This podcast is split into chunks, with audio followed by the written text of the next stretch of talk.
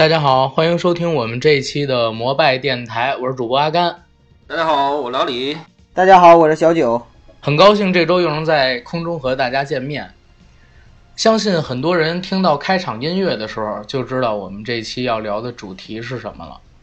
没错，在之前我们已经做过了成龙影人专题系列，还有周星驰影人专题系列两期节目。本期呢，我们就是和大家聊一聊香港双周一城的最后一位周润发，对不，两位？发哥，发哥，没错。好，那接下来就让我们进入今天的节目。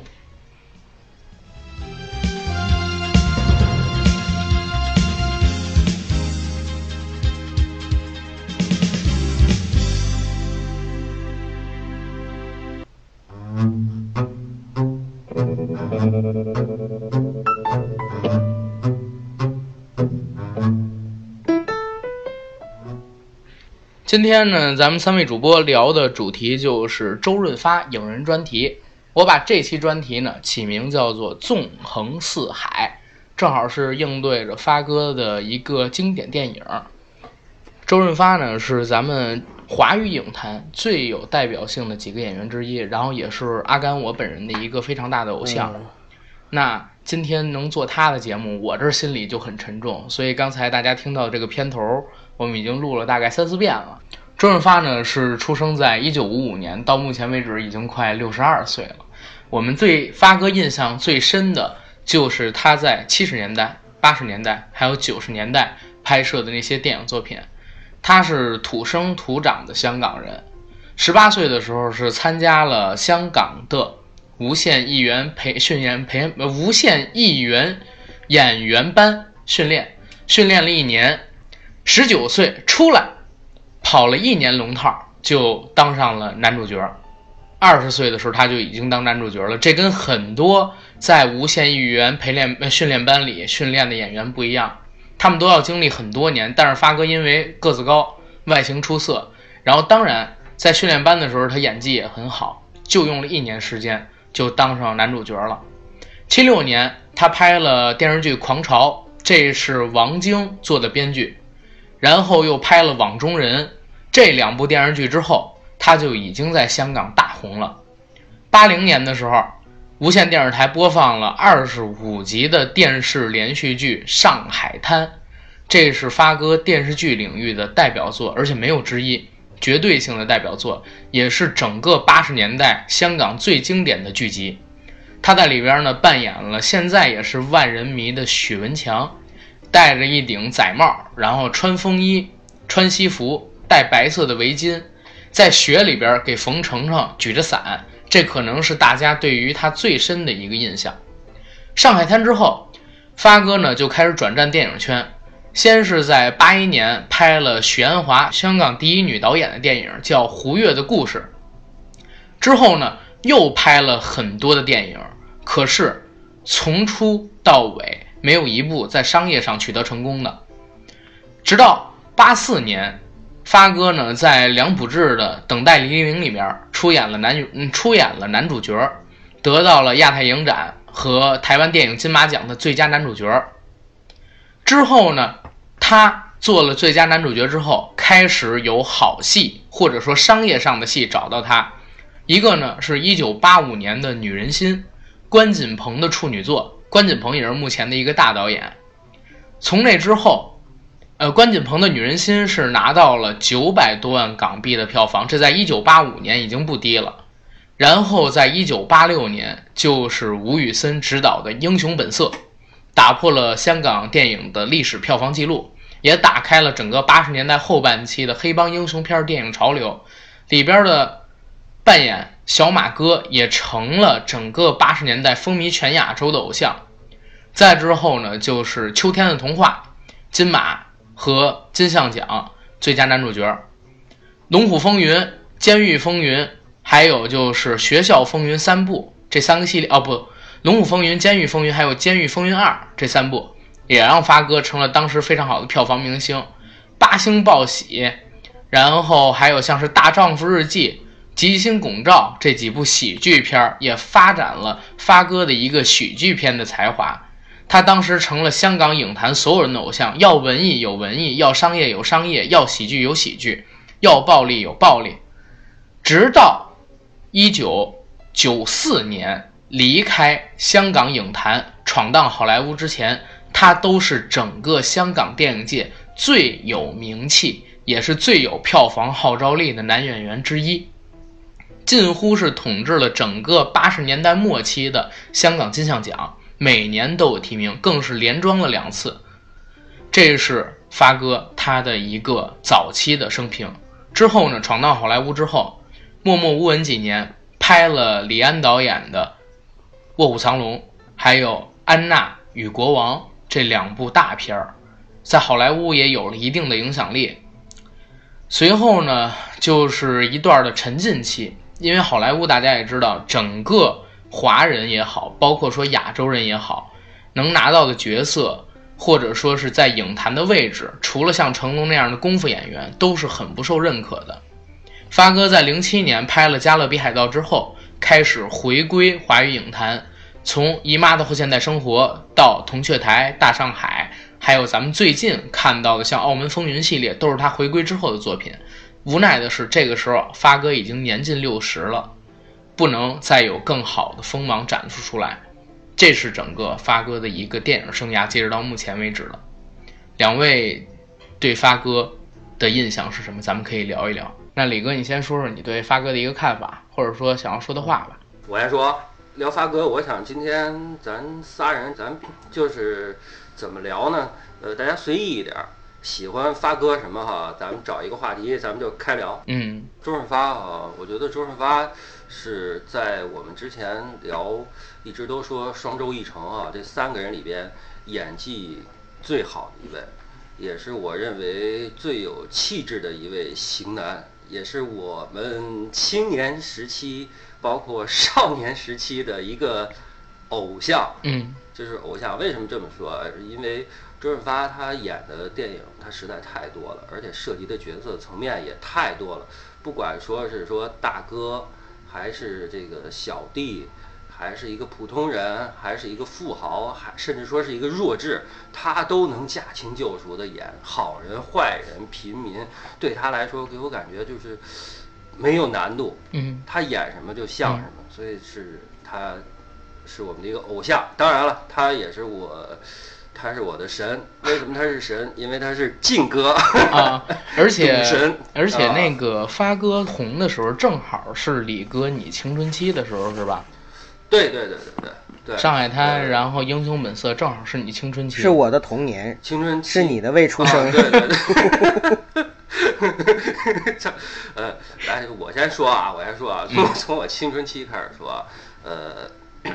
知道周润发其实还真是就是上海滩，但是上海滩那会儿呢，是我没真的没看，只是听别人说，因为那会儿我还小哈，说许文强强哥哈帅极了，然后这个程程啊俩人如何如何，但是我给我印象最深的，我对于周润发应该是英雄本色，应该是英雄本色，但是在英雄本色里边呢，我只。前期看啊，就看热闹。那真正给我震撼的哈，因为那会儿小嘛，真的少不更事啊，各位。我那会儿三观还没有建立，所以我崇拜了一个呃以赌那个 为主业的一位人物，就是我们的高进进哥。高进，进赌神是吧？啊，哎，这集的结尾音乐咱们用赌神好了，片头用了英雄本色。好，好啊，也很经典。接着聊为什么就是喜欢这个这个印象那么深啊？赌神这个，呃，当时是八九年，八九年那会儿又暴露年龄啊，我那会儿正实习呢，刚开始上班实习呢，印象特别深，印象特别深。那天那时候刚建国，我记得你实习那年咱们刚建国，然后毛主席在天安门广场还在这儿讲话呢。啊，我我怎么记得当时咱还打鬼子呢？我我我那会儿打鬼子的时候，我跟你说，就是李哥实习，就是在八路军实习，你知道吗？景阳冈上边会师的时候，他当时就在这摇旗呢。那鸡毛信就是我送的。不是，我觉得当时上海那艘船上你是有有一号。对，有一号，一定有一号。我那必须得有一号，没有没哎，要是没有这李哥，咱共产党能有吗？我当时沏的水啊，要不是水到位的话，能聊出那么多东西吗？行行行，咱咱咱们绕回来啊，接着聊发哥，绕回来接着聊发接着聊赌神。我跟你说，聊赌神特有意思。一说这个，我接着说啊，那八九年我实习呢，然后有一天呢是中班儿，我们下完班儿啊，就是干完活儿了没下班儿呢，没事儿。我当时有一同事比我大，比我大，那那那那也叫强哥，你知道吧？他具体叫什么什么强，我就我就不说了啊。当然我们都叫他强哥。强哥呢，是因为家里的关系，他是能特早看好多电影。有一天晚上给我们讲说，你知道，哎，我看了一电影叫《赌神》，我说这《赌神》没有，他就开始讲，你知道吧？给我印象最深的就是他连比划带讲《赌神》开始那一段玩那骰子，你你们都有印象吧？玩那骰子，给那骰子给弄碎了一个，当时讲的声情并茂，一下就给我吸引了。后来我是什么时候开始看的这个？就那个电影一下我就记住了啊，叫《赌神》。我是真正应该是九零年，呃，亚运会那一年，嗯，就亚运会开的期间，我看的录像带的《赌神》，那是在单位，因为回不了家嘛，戒严了嘛，亚运会那一天，我就在单位看赌，两个小时那个版本。后来出来两个版本，一个是我看的是两个小时的，然后呃，在国内比较普通的应该是不到两个小时，那里边剪了一些片段，就那会儿就有删减了。当时一看就惊了，就是为什么惊了啊？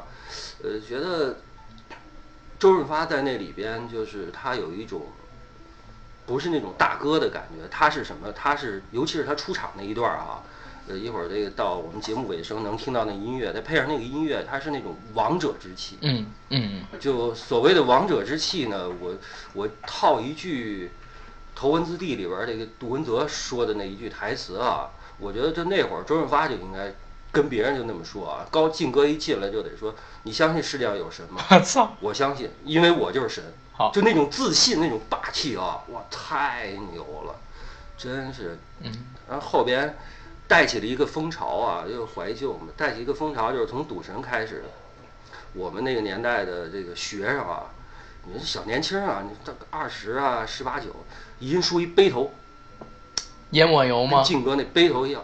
你 这不抹油，不抹油待不住嘛，嗯抹油。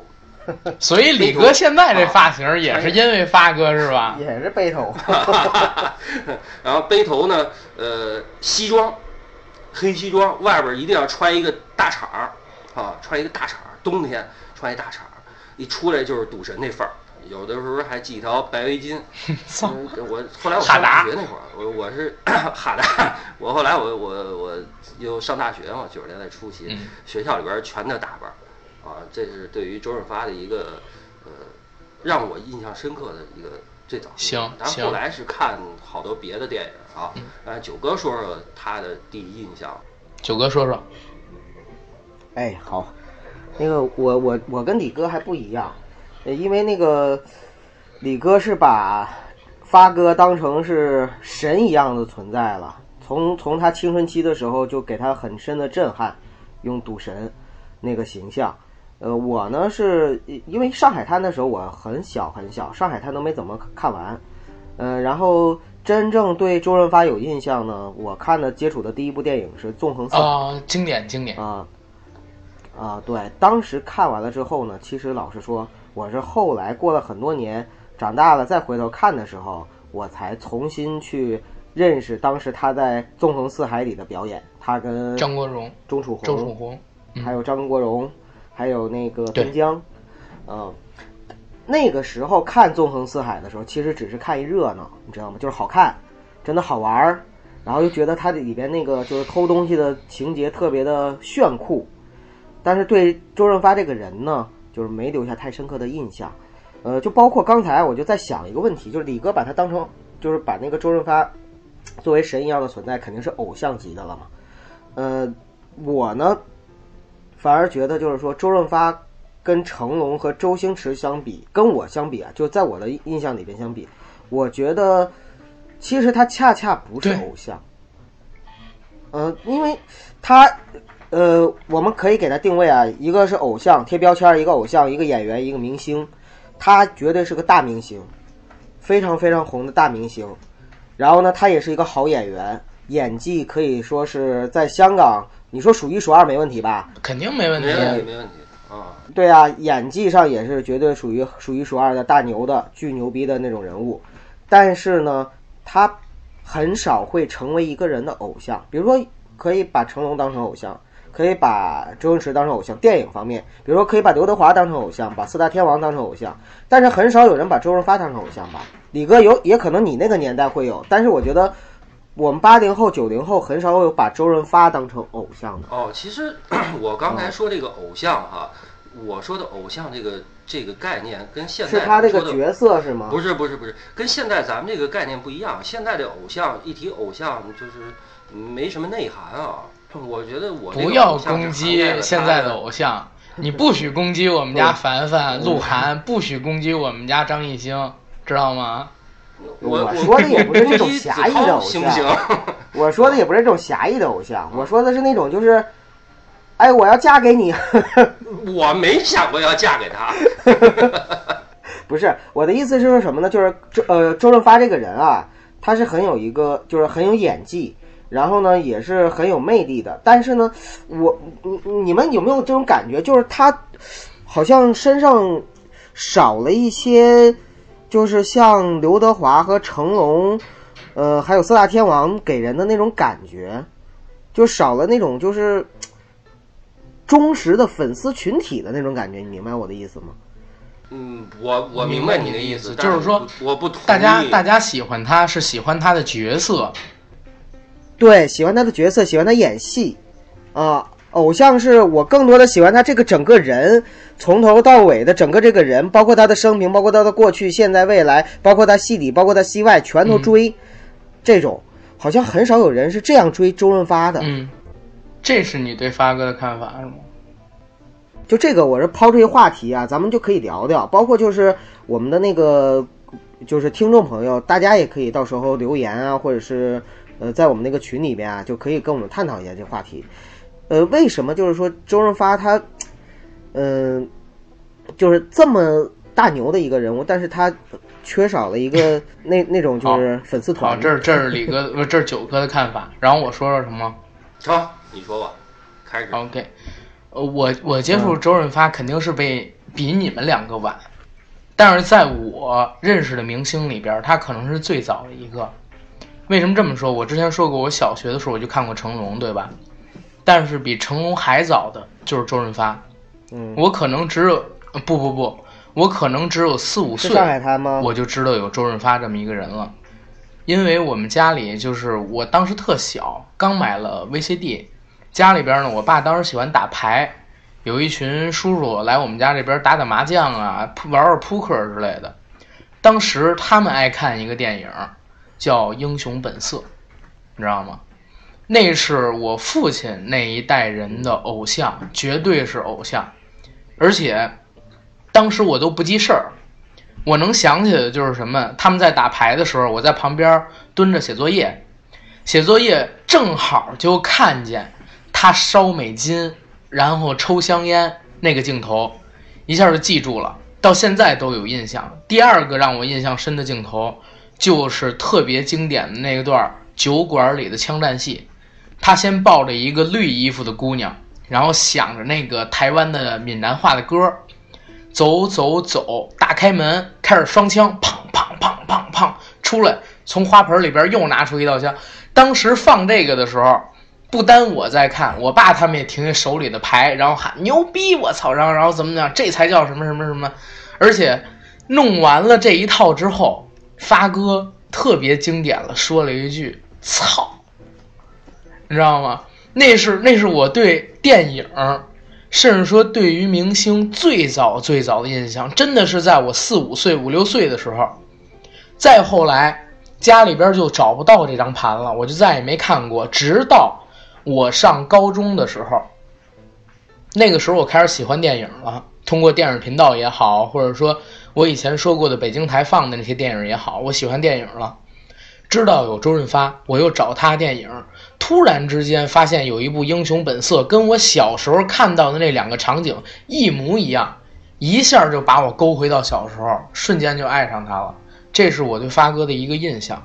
再之后，我看了好多他的戏，有几年夏天暑假的时候，什么上海台一直在重播，就是《上海滩》，每天下午播个四集到五集，从头看到尾。《上海滩》里周润发就已经演技无双了，那个时候就没毛病。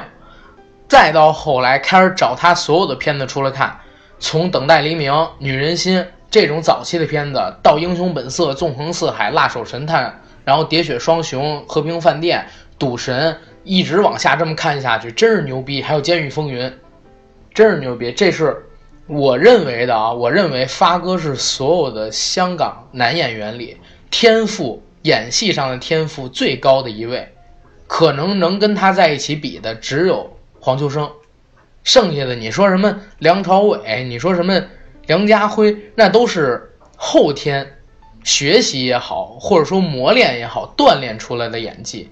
梁朝伟的，梁朝伟也可以算是天赋吧，但我始终不认为他能跟周润发去比。周润发是所有的华语男演员里给我印象最深的一个，从天赋上就是老天爷赏饭吃，他那张脸。放在银幕上，放在电影里，一点违和感都没有，就是特别帅。而且就像李哥刚才说的，演什么是什么，这是我对发哥的一个印象。他算是我的一个偶像。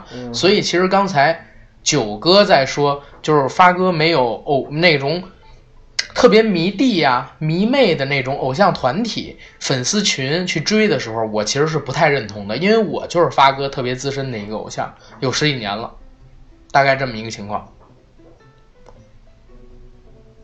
对我就是发哥的粉丝，你就是。其实我我觉得九哥刚才你说的一点是什么？就是好多老一辈的明星，他不像现在的什么粉丝团啊，或者说小鲜肉啊一样，有人在追着喊着什么要嫁给他也好，或者说怎么怎么样要为他付出一切呀，这种现在已经没有了。成龙年轻的时候，你想有女生为他跳楼；周润发年轻的时候也有。但是到了他们现在这个岁数，可能说过了五十岁以后，因为发哥也六十一岁了嘛，成龙都六十三岁了，到了他这个年纪之后，他的粉丝可能不会说像那些小鲜肉的粉丝一样那么激动，但是有他出的电影就会去看，所以你嗯。那个他的他们的粉丝现在其实已经都是抱孙子，他们是属于路人粉特别多那种，而且大家认可他们的一个地位，所以你说发哥现在无论拍什么都有票房，对吧？我没抱孙子呢。李哥，李哥，别别别瞎闹，别瞎闹！上次你孙子还跟我们一块儿喝酒，你刚才那强哥是不是姓李？你就说不，我那个强，你刚才那强哥是不是姓李？姓许，叫许文强。哦，姓许是吧？许许文强这不更早吗？我以为姓李呢，在现在在中央待着呢。老李同志肯定是深藏不露的。没有我，我接一句啊，我接一句，就是阿甘刚说那个啊，真是，就是我给你形容一下啊，就是那会儿的粉丝哈，他是把偶像放心里，他不是说去去对呃，就跟那个什么什么娟儿似的，你知道娟儿吧？追刘德华那个杨呃杨丽娟啊。娟儿啊，呃，不像他似的，那会儿真是放心里。就那会儿啊，真的，阿甘说了一句特对的一句话，就是什么？只要是说周润发的电影，大家都爱看。就那会儿，周润发心里的感觉，就像八零末加九零初，陈浩南在那些小孩子们心中的感觉一样。不不不是八零末九零初，九零末零零初。九零末零零初。那是九七九八那样子。八对。八零末长长成了七八岁那会儿，正好看《古惑仔》。嘛。哦，是吧？你是说那个年代的粉丝是吧？对，那个年代粉丝就跟他们那个陈浩南在他们心里的位置是一样，甚至说更高，因为毕竟陈浩南是小混混，对吧？那周润发演的是什么大哥？真的，咱就再说，如果我那会儿看，就是周润发演的电影，看《赌神》的时候，我就想，我跟着晋哥绝对受不了欺负；看《江湖情》跟那个《英雄好汉》的时候，我跟着李阿季季哥绝对受不了欺负。这种大哥才能跟呢，他是。这种感觉的，你知道吧？也可能是那会儿就是真是就是荷尔蒙分泌啊，就有点有这么一大哥，就是赴汤蹈火、两肋插刀都干的，就那么一种感。那你们两个看过《我在黑社会的日子》吗？看过呀，看过。那是我最喜欢的一部周润发的电影。对，那里边发哥演了一个什么？演了一个海归的二代，黑二代，哎，黑二代。然后呢，不想接上边那个牌儿，对吧？但是我开始看那个什么，我叫我在黑社会的日子，我以为又是像什么英雄本色也好，先是一通打，最后呢，发哥演一特牛逼的枪手也好，杀手也好，混混也好，能牛逼一把。但是那电影看完了之后，让我很崩溃，就是发哥演了一个怎么说呢？那那叫二逼吗？还是胡逼？还是说少不经事的那么一个小孩儿？你知道吗？我这一下一下有点对不上号了，反而是那部戏里边张耀扬，你知道吗？啊，特带劲。对，耀还有那个大傻，对对，大傻还他有俩都很耀扬哥，出戏的，其实。嗯，尤其耀阳哥，你知道吗？就是发哥不是在跟自己那个女朋友俩人谈恋爱嘛？哦，耀阳哥演他们家养了几十年的一个马仔，对他忠心耿耿，然后在旁边保护他，叼着冰棍儿，是吧？在那码头旁边有几个小混混跟那个发哥挑衅，发哥不敢说话，耀阳哥过去噔噔噔给人揍了，揍了以后踩在脚底下，撵着脑袋，小朋友嘛。是吧？小孩子嘛，必须得一边抽着人嘴巴，你知道吗？一边踩着人家。小朋友嘛，小孩子嘛，我操，真有劲儿，你知道吗东星耀阳哎乌鸦哥，你学这你学这段怎么让我想起那个功夫里边那包租婆拿拖鞋扇着嘴巴，黑社会啊！我操，真不是，我跟你说，完全两个概念。你想想，哎，耀阳哥一米一米八多的大个儿，然后他长得就是那种特别奸诈，你知道吗？对对对对，那种脸，我我因为我是先看了《古惑仔》，我在看这《我在黑社会的日子》的时候，我就一直想着他后来会不会叛逆一下，反叛一下，做个反骨仔。然后呢，正好他还在撵那个小混，踩着小混混脸嘛，嗯，然后小孩子们叼根冰棍儿，小孩子嘛，我操！我当时说，我操，真牛逼！就等着他是最后的大反派呢，他背叛一下那个周润发，结果没有，嗯，结果没有，挺让我失望的。最后周润发不还是救他吗？对对，还是忠心耿耿。那个我在黑社会的日子里边，主题曲罗大佑的那个《飞沙风中转》也特别好听。嗯，《飞沙风中转》，嗯，嗯，那个好听。对那我我讲了人在黑社会的一种无奈。对，对对，那我觉得阿郎的故事那不更好听？阿郎的故事，那罗大佑啊，这阿郎的故事也罗大佑啊现在没看过呢，到现在。对啊，最后罗大佑啊，啊，太太牛逼了，真的。啊罗大佑好像做了很多有关于发哥的电影的主题曲，啊，没错。《秋天的童话》好像也是罗大佑做的。嗯，反正对吧我我是我是对于阿郎的故事那个片尾曲印象比较深嘛。嗯那个你的样子啊，你的样子，我靠！再配上那个画面啊，头盔外边都是血，我我看着真难受。别说的难受的，说说点有意思的啊，说点有意思的。刚那个九哥说到这个纵横四海啊，真的，九哥啊，我就问你一句啊，哎，你喜欢纵横四海，你印象最深的台词是什么台词啊？你印象没有，我只有印象最深的情节，台词还真是没有。我跟你说一句，我有我跟你说一句，我有我跟你说一个印象最深的台词。等会儿等会儿，九哥我先，李哥我先说，然后你再看咱俩那是不是一样的。行所以，你俩一说我就想起来，嗯，我我印象最深的台词，我说的是周润发形容一个女人的，咱俩说的是一句吗？呃，不是，不是啊我记得是张国荣。啊啊，张国荣在那个片头不是有人在画画吗？他们抢完了那车之后，有人在画画，嗯，画他的这张脸，画完了之后说，呃，我是什么呢？我是侠盗还是大盗？然后明天看报纸吧。这是我印象最深的。我操，真帅，那是偶像。然后你说说你那句台词，我说那个哈，我说那个是当时是周润发和张国荣还有钟楚红三个人在一块儿。嗯周润发呢就逗钟楚红，因为钟楚红演那人叫红豆嘛，演那个女孩叫红豆，他就过去，她就说 我们的红豆妹妹那修长的上半身，下半身就不用说了。但就这句台词，你知道吧？是在我那个年代，因为也有一部分上学的嘛，那小孩逗这小姑娘哈，老用这一句话逗你那修长的上半身，下半身就不用说了。你上半身要是修长的话，下边小短腿还有儿嘛，什么意思小短腿儿嘛，就说他们。哎，你听我说一句啊，呃，我喜欢花，难道我摘下来你让我闻闻？我喜欢风，难道你让风停下来？我喜欢云，难道你让就让云罩着我？我喜欢海，难道我就去跳海？想不想起来？这是什么呀？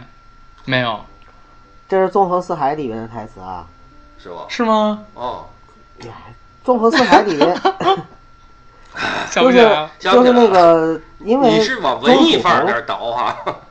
钟楚红后来不是就是曼妞不是那个，后来跟那谁了嘛，跟那个张国荣。国荣了嘛，嗯，嗯。然后那个周润发不回来了嘛，回来了，嗯。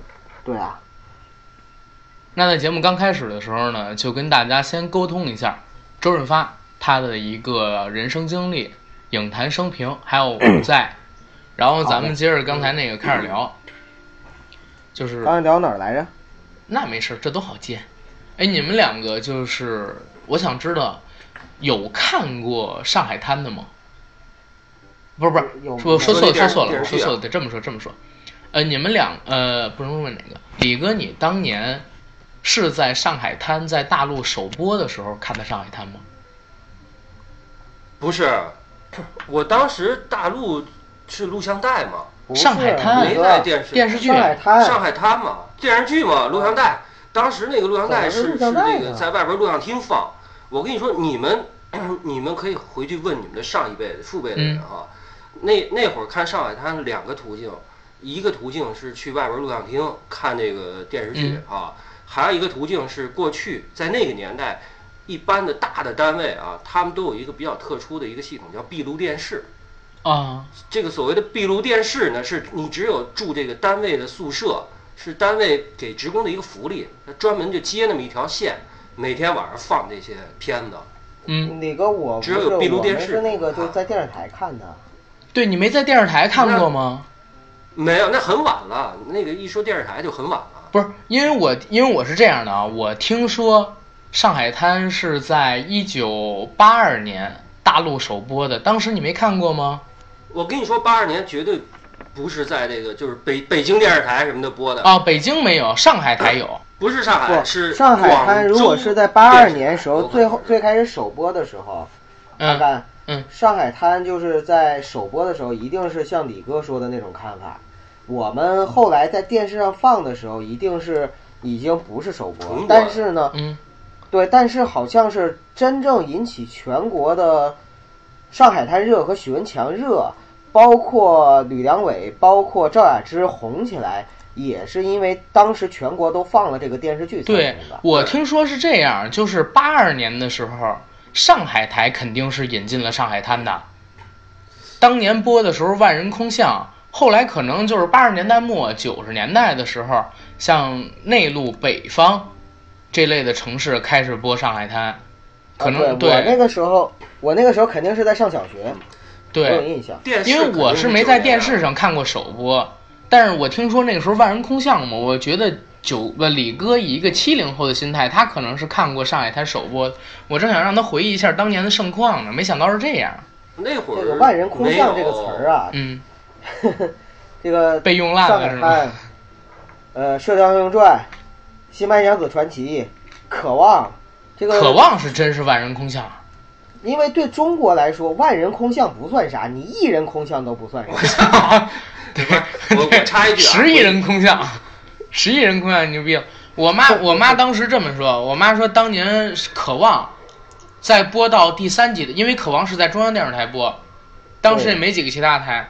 第一集、第二集的时候还好同，步收看，对对对同步收看啊。渴望在播到第三集的时候，当时真的是一一播渴望，因为是新闻联播之后就开始播，整条大街一个人都没有，没人全部都在看那个剧，那个剧的影响特别大，包括我妈现在还一直在哼什么“悠悠有岁月”，欲说当年好困惑，我都会唱那个，你知道吗？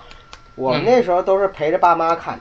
老对。实说，小的时候啊，你喜欢什么，不喜欢什么，就是呃，在那个年代，我还在小学以前的时候，其实相当于是没有什么个人的喜好，大部分是父母喜欢什么你就跟着看什么。对，孩子的品味其实是由父母养成的。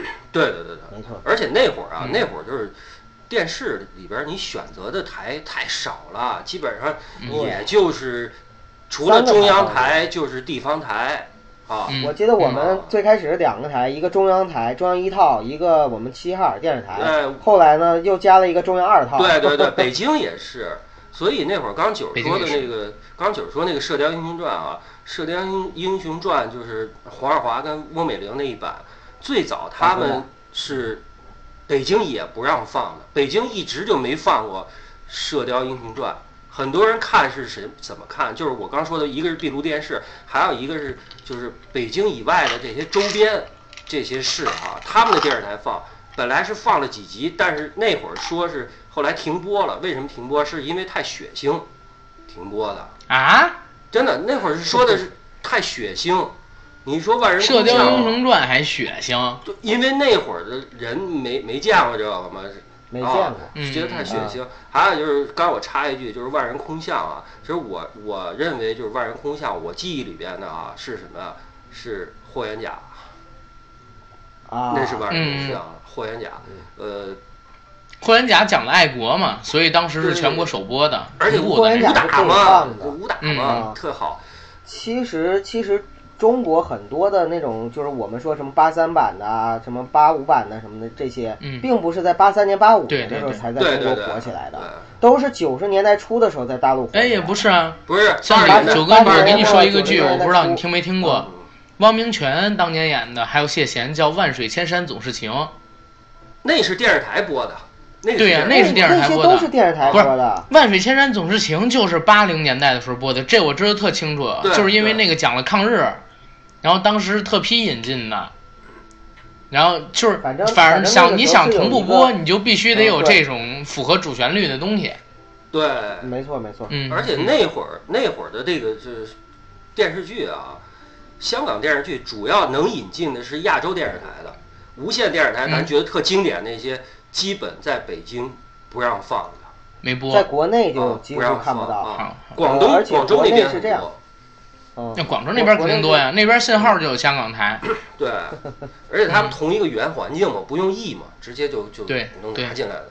然好，后咱们咱们这电视剧聊的够多了，已经。书归正传，咱咱们书归正传还是说发哥发哥，还是说发哥？聊发哥，就是刚才我说我小的时候印象特深的那个《英雄本色》，《英雄本色》我说的是我在四五岁的时候，家长就在看，后来又接触发哥，就是通过像什么电影频道播了一个电影《赌神》，那个就像李哥说的一样，音乐一响，嘚嘚嘚嘚嘚嘚嘚嘚嘚嘚嘚嘚然后开始有一个特别慢镜的低角度拍着的镜头。嗯，发哥缓步的走出来，然后看一下四周，特别有气势，用那种慢镜头环顾四周，一站定，一撩衣服，打出一张牌，我操，太帅了，哎，你看他太帅那个太帅了，他那个眼睛那个自信啊，真的眼神里的自信和他嘴角那种似笑非笑那种感觉，对我操，真的，我一我一直男迷死我，真的迷死我，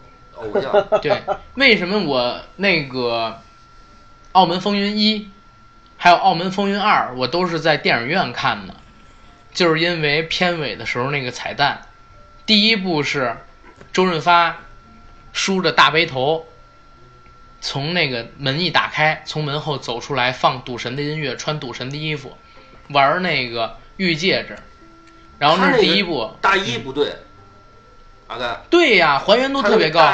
不是他那个然后第二部的时候，，嗯。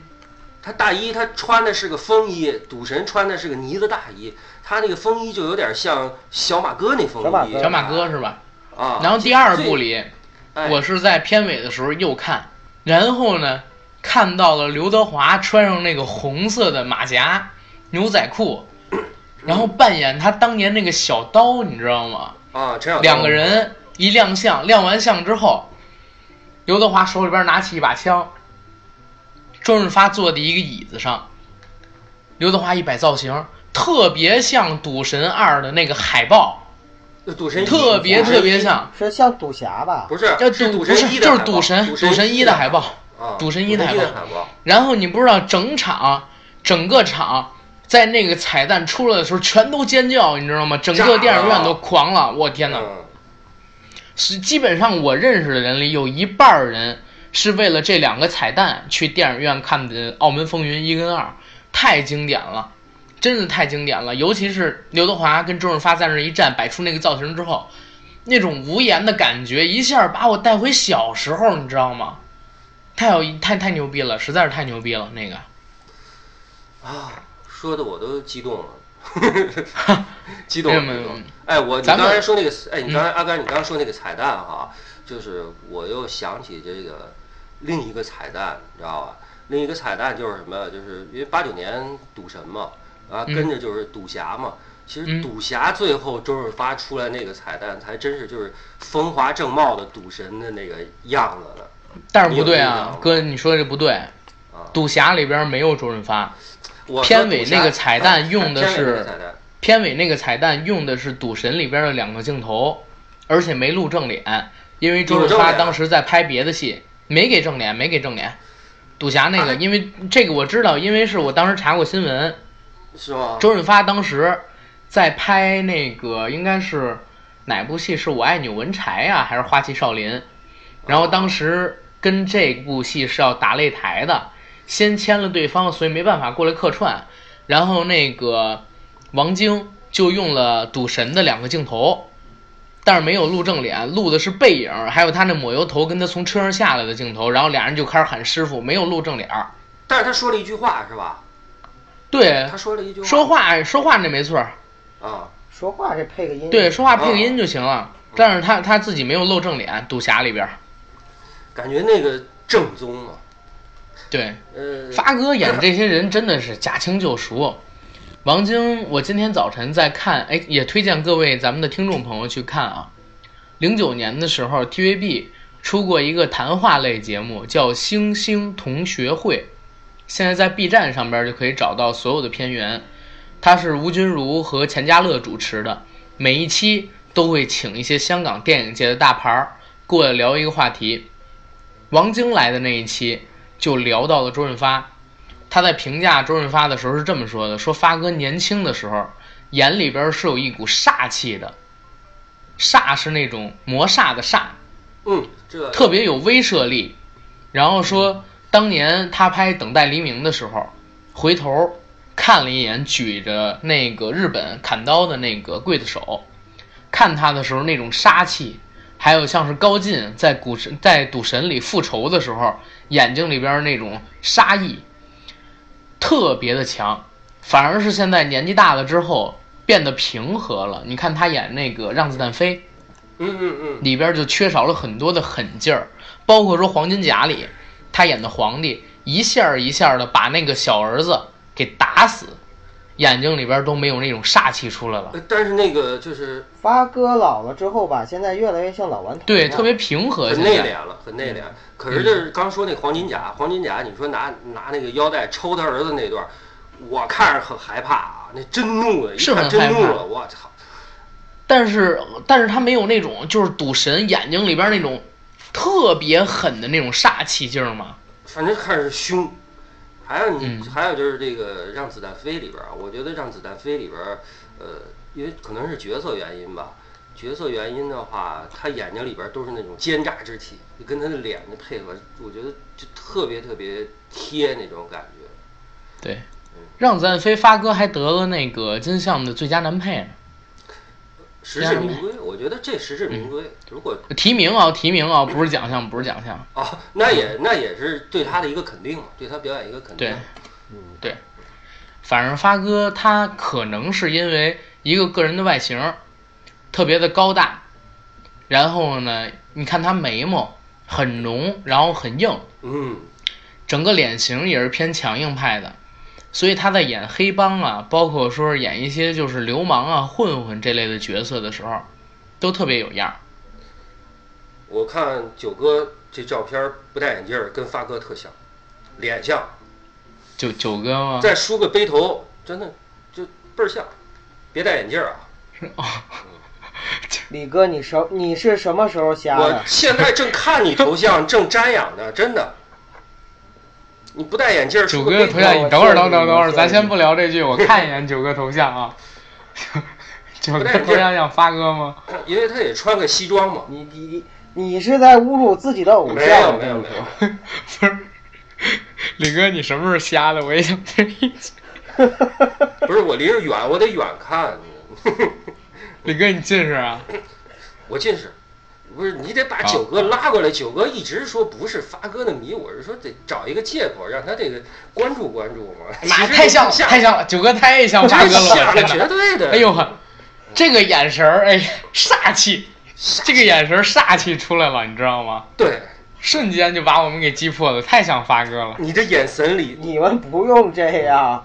我我虽然不是说是那个迷周润发，但是我是非常非常喜欢九哥，九哥，你不用解释了。过两天你烧一张一百块钱的毛爷爷去点烟，然后我给你做头像，我给你 P 一下，放心，一定有质感。我操，二二十二十块钱的行吗？二十块钱，哎，你烧五十的吧，五十的也是绿色的，呃，不行不行不五，十的不行，二十的吧不能吧？不能至于吗？你抠成这样，不是，我家正好有一张二十的啊，假钞。钞行，你得写着啊，因为烧人民币的话是犯法的啊，那是违法的啊。对哦，对，好的，我烧假钞不。要写假钞。嗯咱们咱们咱们接着聊，又聊飞了，咱赶紧拉回来，来。拉回来，哎，嗯，就是我，哎，我觉得可能是刚才说到哪儿？刚才说发哥的外外形，就是演黑帮也好，包括说是演一些流氓啊、混混也好，但是一定得是那种有正气的啊，有正气的混混、流氓、杀手也好，特别有样儿。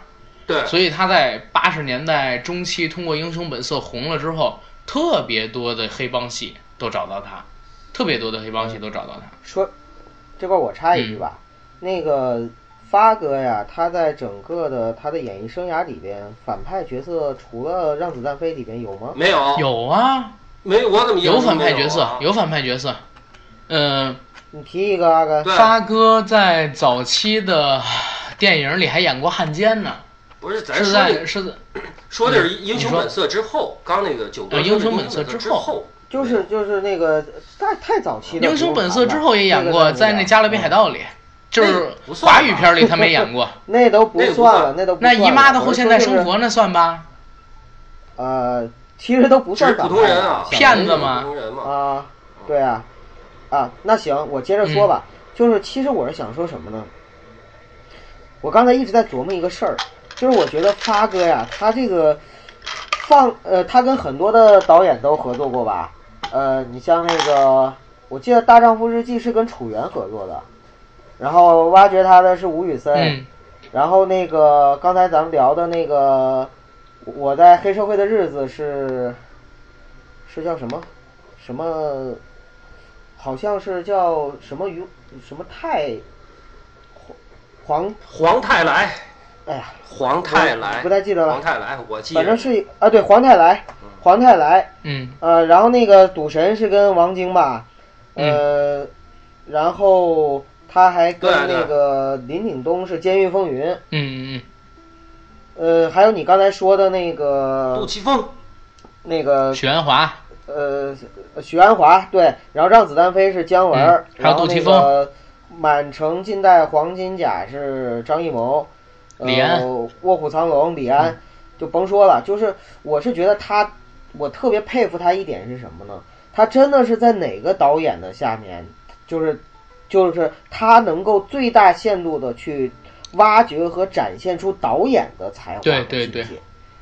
就是导演他水平能到什么程度，周润发都能给他淋漓尽致的展现出来。而且你知道吗？对对对对你知道咱们正常就是演员在演戏的时候要呃敬业的演员啊，会写一个人物小传，知道吧？啊，对，发哥从来不写人物小传，是吗？而且他不现场揣摩角色，不是他不提前揣摩角色，都是在临开拍前几天看剧本。哦，还这样。对，现场那他真的是，就像你说，老天爷赏他他这碗饭，无论是从外形上还是从对，那个内内在的才华上面，真的都是。因为他觉得就是现场演出的是最好的，所以他从来不提前看剧本，是这样的。哎，我们是不是现在很多人都会评价，包括我现在都在幻想，就是如果说我们做一期节目，然后如如果有弹幕的话，肯定会有人说发哥现在拍了好多烂片啊，什么烂片之王啊等等。咱们现在就是弹幕啊，啊，我现在就在想这个问题，嗯就是其实发哥拍的经典的电影，嗯很多是因为导演很经典，然后拍了很多烂片儿，也是因为导演拍的是烂片儿。很多人说发哥拍了很多烂片儿，但是很少有人说这个烂片儿里发哥演的烂。但是我觉得《澳门风云三》里发哥演的实在是，怎么说呢？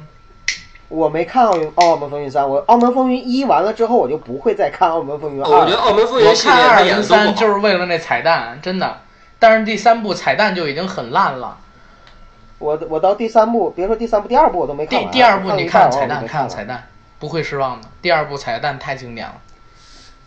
啊，那我就直接去回回回头看那个赌圣，不是赌侠，就是赌神、赌侠、赌圣去了。但是你看到的是二十年以后，甚至说二十五年之后，这群人他的一个状态啊。哎呀，有机会我真的想跟你们聊一聊，就是香港电影史中的遗憾。哎，比如说这个这个《倚天屠龙记》没有拍续集啊，啊、比如说那个把这那个 把这货留着，咱单来一期啊！你这点我觉得真挺好，咱单来一期。对，真的把这货都先留因为有很多遗憾，就是你像周星驰和吴孟达再不合作了，等等等等。就是要是能把这些梦给咱们这些香港一代黄金一代影响长大起来孩子圆圆个梦，我觉得简直了嗯对啊！这可以做一期。发哥呀，发哥其实他有挺多遗憾的，你知道吗？就是你们你们知道遗憾，黑那个《黑客帝国》里，其实邹兆龙演的那个角色，最开始找的是李连杰，大家都知道对吧？那个我知道啊这，个第二个找的人是周润发，找他演谁啊？就是演邹兆龙那个角色。对，那角色对吗？因为嗯发哥当时也是在好莱坞刚红，他的片酬不高，片酬在演完那个《卧虎藏龙》之后才八百万美金，那我觉得李连杰要了一千。二没给，结果人家可是我觉得周润发也是幸运的呀。那如果不是说李连杰没演那个《卧虎藏龙》，周润发也轮不到他演呀，对吧？哎对。遗憾他。也幸运的嘛。发哥有好几部戏都是 切了成龙还有李连杰的档，你知道吗？替身杀手，替身杀手当时也是给李连杰的，李连杰没拍，给的周润发，动作戏嘛。然后那个防弹武僧，当时我忘了，反正七龙珠，七龙珠是切了周星驰的档，周星驰看了一眼剧本，说不行不演，然后那个发哥演了七龙珠是部大烂片儿。这怎么说呢？为什么说现在可能？嗯星爷不演是对对的，怎么说呢？为什么说现在可能说发哥演的片子没有以前那么好看？没有以前，我觉得人艺术生涯都是有高峰的，知道吗？随着你的年龄，人都是要走下坡路的。包括说成龙也是，你就说周星驰也是。周星驰，你从美人鱼看，你从这个西游降魔也好，西游伏妖也好，你能把它跟当年的少林足球、功夫这两部合在一起弄吗？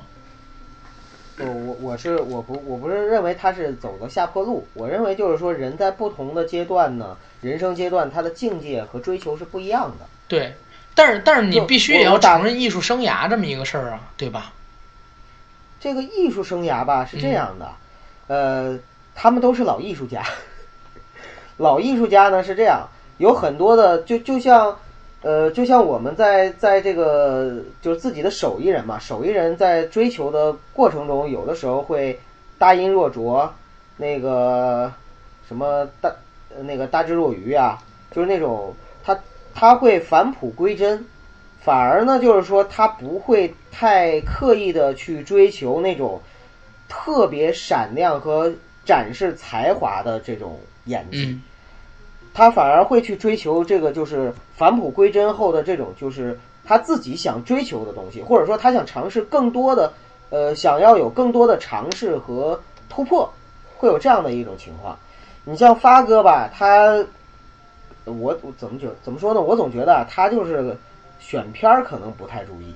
我觉得发哥选片儿还行，就是你看他早期啊，早期哪怕他没红的时候，《英雄本色》没红的时候，他拍的戏，许鞍华的戏，就是他的关锦鹏第一部戏也是他，不是他每年拍好片的时候，他都选几部烂片接着嗯，拍、啊对，赚着钱。但是最近几年我确实没见他拍什么好片儿。你就说从一你从那个让子弹飞之后，发哥确实就没有拍过任何一个好片子，我可以这么确实没。有一部值得值得称道的。对虽然他每年还还都还都在对，拍，《寒战二》还算不错吧，寒战二》还算不错吧，但是《寒战二》它是以配角的形式走，对，像后面这些戏吧，都不能算是发哥的东对。《华丽上班族》其实我觉得还行，但是跟他早期作品比实在差太多。但是《华丽上班族》有一个地方让我特别感动，就是发哥又穿起西装，你知道吗？发哥穿西装演时装戏，真的好多年了，在《华丽上班族》之前都没有。那发哥的古装呢？你们不评价了？那玉皇大帝，古装孔玉皇大帝，不不不不，玉皇大帝玉皇大帝太帅了，黄金甲，黄金甲。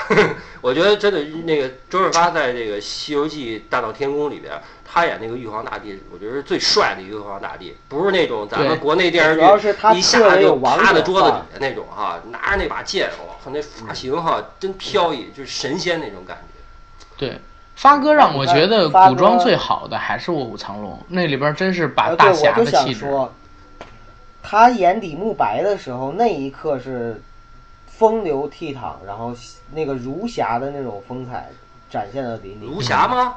我觉得儒侠呀，儒侠啊，儒侠他挑逗那谁去嘛？他挑逗章子怡去嘛？本来是能咋的，也得非得在那竹林子里边这个那个这个那个的哈。你这就那是导演了了，，但是他把李慕白的整个的气质演得特别棒，把那种武当太极的那种感觉一下就走出来了。哎，其实侠之大者，嗯嗯，，非常好。我是觉得咱们看他哈，哎，你觉得他？我觉得他演的好的是什么？他他演的好那角色都是一出场就特稳那种感觉。嗯，你看李慕白也是特稳哈，包括说我刚才说的玉帝什么的，符合他非的气质。常非常稳，甚至说孔子他也不是那种很飘，也是出来很稳，哎，对，符合他的气质，这样就感觉，呃，那个当年那感觉出来了，而且就是刚刚你们说到，就是说他所谓的烂片儿也好，什么也好，我是有一个什么感觉？我是觉得，呃，老说他演的这些片子烂啊，是什么呢？他演，我发现有一些片子，他是什么？把他当年最出彩、他风华正茂的时候那些角色再拿出来，再去重新往上套。哎，在他在他老年再开帅，你就感觉是英雄迟暮的感觉了，肯定就、就觉得有点烂了。为什么？因为毕竟他是曾经的一个偶像嘛，他有风华正茂的时候，对吧？在他老年，他再去做这些的话，可能不是他愿意要做的，是因为剧情的要求，甚至说导演的要求。但是那些也体现了一些他的无奈吧，我觉得啊，就是好的演员，我认为分成这么几档。第一种演员呢是看角色、演角色；第二种演员呢是体验角色，然后演角色要演的那个人的生平。最好的演员是看角色自己就成了角色，然后演自己。发哥就是最后一种演员，就好像咱们今天聊发哥，咱们可能就是闲聊，也不也不像成龙，也不像周星驰一样单拎出几部作品来。那咱们上半期可能就是针对于发哥，咱们对他的一些印象聊，也聊一聊电影之类的。咱们把对发哥这个人，比如说他的印象，或者说奇闻异事也好，还有他自己爱做的一些事儿，他做人为人处事的一些风格，电影之外，电电影对，留到下半期讲，你们看怎么样？好的，好的，好的，好，那上半期咱们到这儿，好，再见。收个尾嗯，。收个尾。